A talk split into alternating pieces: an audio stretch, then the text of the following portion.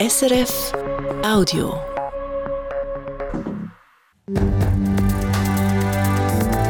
SRF 1, jetzt mit dem Regionaljournal. Das Regionaljournal Ostschweiz und Graubünden am Mittag. Mein Name ist Michael Ullmann. Die Rätische Bahn käpset bei Plänen zurück, das Angebot ab März auszudünnen und durch Bus zu ersetzen, weil es zu wenig Lokführerinnen und Lokführer gibt. Der Frust in der Region war nach der Ankündigung gross. Gewesen. Es hat Unterschriftensammlungen, Leserbriefe und auch deutliche Kritik im Grossen Rat an den Plänen gegeben. Heute hat der RHB reagiert und noch bessert. Dani Sago. Die Rätische Bahn hat zwar gesagt, sie hätte nicht mehr viel Spielraum gehabt, aber die Erwartungen und die Wünsche aus den Regionen hat man ernst genommen und sind auch in die Anpassungen eingeflossen. Anpassungen, die möglich sind, weil zum Teil Mitarbeiterinnen und Mitarbeiter mit Fahrerlaubnis, die aus anderen Aufgaben haben, auch noch in Lokeinsatz kommen. Jetzt sehe ich aber wirklich Grenzen vom Machbaren erreicht, haben die Verantwortlichen der Rätischen Bahn heute gesagt. So gibt es auf der Arosa-Linie ab Chur ab dem 11. März am Freitagabend den Busersatz erst ab dem 10. und nicht schon ab dem 9. Und ab Mai gibt es am Samstagabend noch zwei Verbindungen mehr als vorgesehen. Ursprünglich hätte der Zugsverkehr zwischen Davos und Filisur ganz eingestellt und mit Bussen ersetzt werden. Jetzt gibt es doch zu den Hauptpendlerzeiten zwei Morgenzüge von Davos auf Filisur und zurück. Da gibt es auch schon eine Reaktion. Der Gemeindepräsident von Filisur, der Luzi Schutz, sagt, immerhin etwas. Ja, ganz zufrieden sind wir selbstverständlich nicht. Wir hätten, äh, für uns wäre es wichtig, dass alle Züge fahren. Aber so ist jetzt die Lage im Moment nicht. Wir glauben, in der Lage, wo wir jetzt sind, äh, müssen wir zufrieden sein mit dem, was wir jetzt äh, ähm, können umsetzen Auf der Strecke von Landquart ins Unterengadin hat die RHB doch wieder Direktverbindungen auf Skulterasp. Dafür müssen die Reisenden auf Pontresina in Sagleins umsteigen. Auf dem Rettoweg allerdings ist es umgekehrt. Dann müssen Passagiere aus Squaltarasp umsteigen und die von Pontresina können sitzen bleiben. Im Kanton Glarus geht es der politisch und vielleicht auch juristisch Streit um ein wichtiges Tourismusprojekt weiter.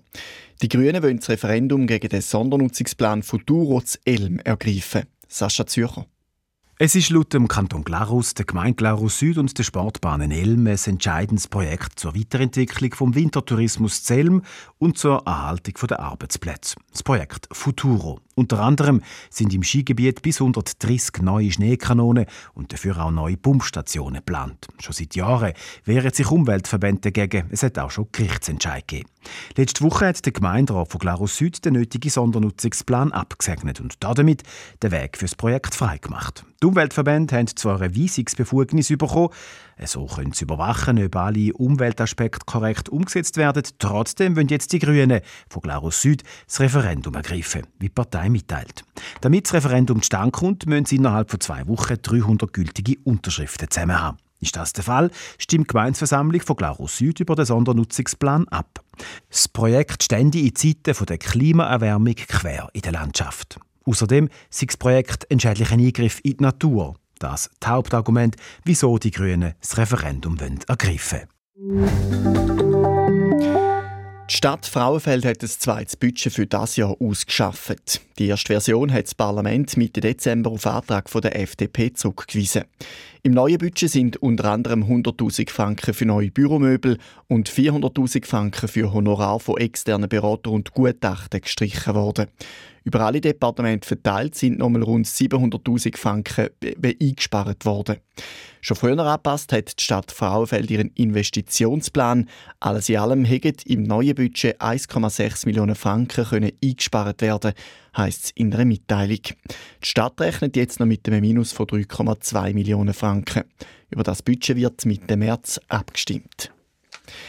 In Dietfurt im Kanton St. Gallen hat es gestern Abend einen tödlichen Verkehrsunfall gegeben, der grosse Verkehrsbehinderungen ausgelöst hat.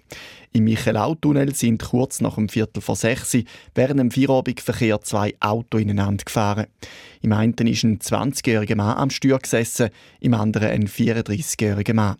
Der 20-jährige ist noch vor Ort gestorben. Beim Opfer sind eine 21-jährige Frau und ein 23-jähriger Mann mitgefahren. Alle drei Mitbeteiligten sind unbestimmt verletzt worden, teilt die Kantonspolizei St. Gallen mit. Die betroffene Straße hat für gut sechs Stunden bis kurz vor Mitternacht müssen gesperrt werden. Der Verkehr ist via Bütschwil umgeleitet worden. An beiden Autos hat es Totalschaden gegeben. Der Kanton Thurgau hinkt beim Bearbeiten der Steuererklärungen massiv hinein. Für nicht einmal die Hälfte der Steuererklärungen 2022 gibt es bis jetzt eine Verlagerung. Ein Teil der Leute muss allenfalls bis im Sommer warten. Weil das gerade für Leute, die auf Prämienverbilligungen angewiesen sind, aber auch für andere Leute eine Planungsunsicherheit bedeutet, haben zwei Kantonsrätinnen von der SP in einem politischen Vorstoß wissen, wo das Problem ist und wie die Regierung das lösen will. Heute ist die Antwort gekommen. Fabian Monn. Dass der Kanton Thurgau bei den Steuerveranlagungen so fest hinein ist, lege ich nicht daran, dass man auf der Steuerverwaltung schlecht arbeitet. Im Gegenteil. Allein im letzten halben Jahr haben die gut 130 Mitarbeitenden zusammen 4'500 Überstunden gemacht, schreibt die Regierung in ihrer Antwort auf den Vorstoß aus dem Parlament. Aber wir kommen einfach nicht nach. Und da gibt es mehrere Gründe. Einerseits die veraltete Steuersoftware, die ursprünglich aus dem Jahr 1993 kommt. Dort hat das Parlament zwar entschieden, dass man die austauschen kann, da ginge aber nicht so schnell. Ein anderer Grund ist das Bevölkerungswachstum. Da ist im Thurgau im Vergleich zu anderen Kantonen überdurchschnittlich hoch und so gäbe es immer mehr Arbeit. Wir haben zwar auch die Anzahl Stellen auf dem Steueramt aufgestockt, aber im Verhältnis sind es immer noch zu wenig Stellen. Respektive, wir müssen auch immer wieder neue Leute suchen und einschaffen. So hat es in den letzten vier Jahren einen Haufen Pensionierungen gegeben, aber auch einen Haufen Kündigungen. Und da sind die sogenannten Staatsverweigerer mit dem Grund.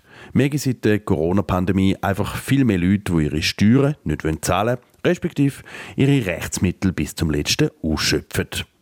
Da mache ich nochmal einen Haufen zusätzliche Arbeit und wegen dem hat es jemand einem Mitarbeiter oder einer Mitarbeiterin den Deckel geklopft. Wir haben zwar schon Massnahmen eingeleitet, um den Steuerberg schneller abzuschaffen, gefruchtet haben die bis jetzt aber nicht oder nur teilweise. Darum hat die Thurgauer Regierung jetzt eine Taskforce eingesetzt und das Steueramt beauftragt, um bis im April einen Plan vorzulegen, wie man den Rückstand aufholen will. Informiert in Freitagnachmittag. So viel vom Regionaljournal für den Moment. Das war ein Podcast von SRF.